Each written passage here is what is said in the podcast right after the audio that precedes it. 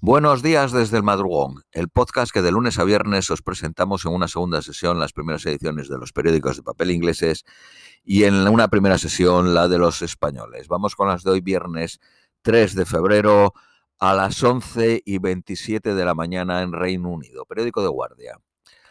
La Unión Europea modera las esperanzas de Ucrania de ser miembro de la misma. El presidente del Consejo de Europa y la presidenta de la Comisión Europea deben encontrarse con Zelensky en Kiev para conversar sobre la guerra, más sanciones sobre Rusia y la integración de Ucrania en el mercado interno de la Unión Europea.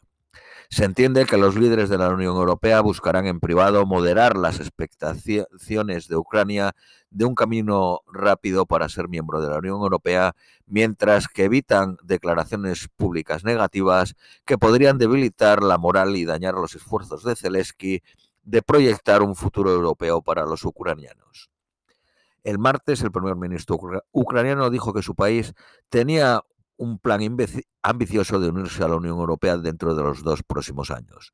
La Unión Europea concedió el estatus de candidato a Ucrania el pasado junio, en una histórica decisión tomada a una velocidad sin precedente en la era post-1992. Pero pocos Estados miembros esperan una, eh, que sea pronto. El presidente Macron dijo el pasado mayo, que probablemente tomaría varias décadas. Algunas fuentes diplomáticas han expresado escepticismo que Ucrania, que se convertirá en el estado miembro más, se convertiría en el estado miembro más pobre y que el que recibiría más fondos de la Unión Europea logra ser miembro. Un borrador de un comunicado del encuentro establece que la Unión Europea reitera sus esfuerzos de apoyar a Ucrania en una integración europea y decidirá los siguientes pasos una vez que se cumplan todas las condiciones. La presidenta de la, de la, Comisión Europea viajó ayer a Kiev con 15 comisarios de la misma, la primera vez que oficiales senior mantienen conversaciones con un gobierno en una zona de conflicto la presidenta se, sintió orgullosa de los esfuerzos de Ucrania de unirse a la Unión Europea. Zelensky dijo que necesitamos la motivación de conseguir la integración europea que muestra la fortaleza de nuestra gente en el campo de batalla y que en todos los niveles de, una muy difícil lucha eh, sea apoyada por eh, la entera Europa. La visita de la Unión Europea a Kiev siguió a una serie de arrestos de funcionarios acusados, eh, ucranianos acusados de corrupción. Los Estados miembros eh, quieren, quienes esperan apoyar en una gran parte de los costes de reconstrucción de Ucrania, es probable que continúen preocupados sobre el fraude en un país que ocupó la segunda posición de país más corrupto en Europa en 2022 por Transparencia Internacional el primer país más corrupto fue Rusia. Los 27 estados europeos han sostenido, eh, han sustituido alrededor del 80% del gas natural ruso, construyendo rápidamente una infraestructura en gas natural licuado, encontrando caminos creativos para ayudarse en medio de la escasez y llevando a cabo políticas para ahorrar energías. Países Bajos, por ejemplo, ha doblado su capacidad para importar gas natural licuado con almacenamientos y unidades de regasificación en Rotterdam y Inshaven. El precio del gas cayó a 55 euros el megavatio hora el lunes, un nivel visto la última vez en septiembre de 2021, antes de que empezase la guerra. En agosto de 2022 estaba a 330 euros. Los países nórdicos redujeron el consumo del gas. Dinamarca un 29, Suecia un 36 y Finlandia el 47%, aunque el gas natural en estos países cubría solo el 5% de sus necesidades energéticas.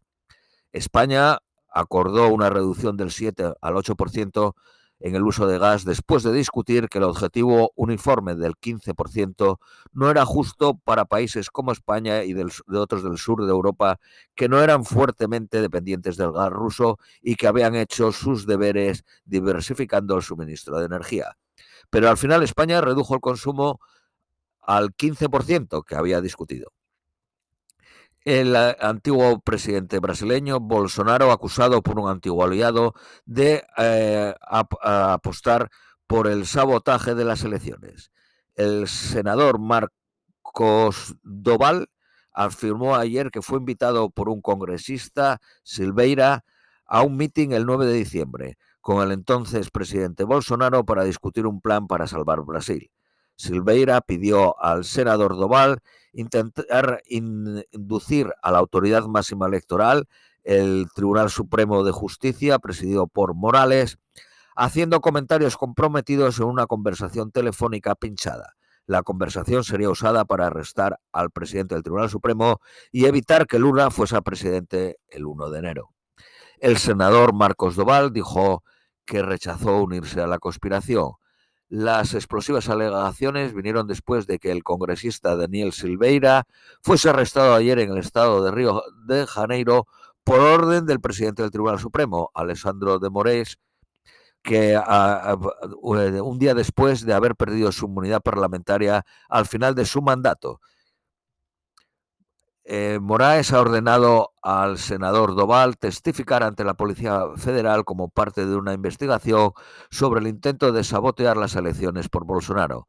Bolsonaro está siendo investigado como posible autor intelectual de los ataques, mientras las autoridades están también escrutando el papel de las Fuerzas de Armadas. Un director de cine iraní, Yafir Panaki, en huelga de hambre por, por llevar, estar preso y haber sido condenado a seis años de cárcel. Fue ganador del Festival de Cannes.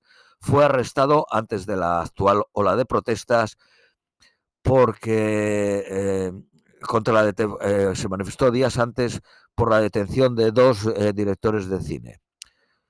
Un director de zoo en Chilpacingo, en México, mató a cuatro cabras pygmy y la sirvió como comida en una fiesta de Navidad.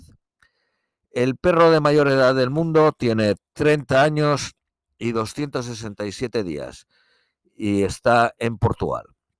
El Banco de Inglaterra subió ayer los tipos de interés por décima vez consecutiva del 3,5 al 4%, pero también dijo que la inflación podría haber alcanzado su máximo y que la recesión sería más corta y menos severa de lo que se temía. Pero el Brexit el Brexit estuvo dañando la economía más rápido de lo que había anticipado. La próxima semana se publicarán el crecimiento del cuarto trimestre del 2022. La reducción del gasto por el gobierno Tory ha costado 400.000 millones de libras en crecimiento, según un informe del sindicato TUC. Si, si, las medidas de austeridad continúan hasta el 2027, el coste será de 900.000 millones de libras. British Airways y Virgin reanudan sus vuelos diarios a China. British Airways el 3 de junio y Virgin el 1 de mayo con precios desde 669 libras. Se piden impuestos más duros sobre beneficios extraordinarios después de que la petrolera Shell publicara un récord de beneficios obscenos. 40.000 millones de dólares, gracias a la subida de los precios por la invasión de Ucrania. La sede de Shell en Reino Unido confirmó que solo pagó 134 millones de dólares en impuestos sobre beneficios en Reino Unido el año pasado. En la Unión Europea pagó 520 millones de dólares por un impuesto equivalente. Aumentó la retribución al accionista un 15%. En total distribuyó entre los accionistas 26.000 millones de dólares de los 40.000 que ganó. Cientos de refugiados afganos que se sentaron en Londres después de huir de Afganistán hace 18 meses, se les ha dicho que tienen solo unas semanas para moverse 200 millas. El Ministerio del Interior se lo ha dicho a 40 familias con 150 niños que habían estado viviendo en Kensington, al oeste de Londres, y deben de dejar la capital por otro hotel en Weatherby, a las afueras de Leeds. El objetivo del gobierno es mover a todas las familias afganas fuera de los hoteles para finales de este año. Unos 9.000 afganos están todavía eh, viviendo en alojamientos temporales. Retirada la, acusación de violación contra el delantero del Manchester United, Mason Greenwood, después de que el testigo principal retirase su cooperación. Fue acusado en octubre del 2021. El presidente, eh, residentes en un suburbio de Birmingham, concretamente en Erdington, están luchando para parar la apertura de ocho tiendas de apuestas en una calle comercial en una de las áreas más pobres de Birmingham. Según una investigación publicada en Management Science, los expertos mm, eh, de ajedrez cometen más errores cuando la contaminación del aire es alta. Periódico Daily Mail. Los GPs, los médicos de familia, amenazaron ayer con ir a la huelga. Los sindicatos dieron 4 millones de libras a los parlamentarios del Partido Laborista. Reino Unido tendrá 500.000 nuevos casos de cáncer en 2040. Actualmente hay 384.000 al año.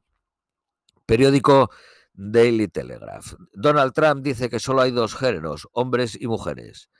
Las especies de mariposas se redujeron un 80% desde 1970. Investigadores de la eh, Universidad de Birmingham encontraron que la comida barata de supermercados, aquella que cuesta alrededor de 3 libras y media, a menudo contiene más de las 600 calorías recomendadas. Periódico de Independent. Los trabajadores del Royal Mail, del servicio postal, anuncian nueva huelga para el 16 de febrero. Australia quita al rey Carlos III, quita la monarquía británica de sus billetes de 5 dólares. Estados Unidos quiere asegurar un acuerdo para construir bases militares en Filipinas, alrededor del mar de China.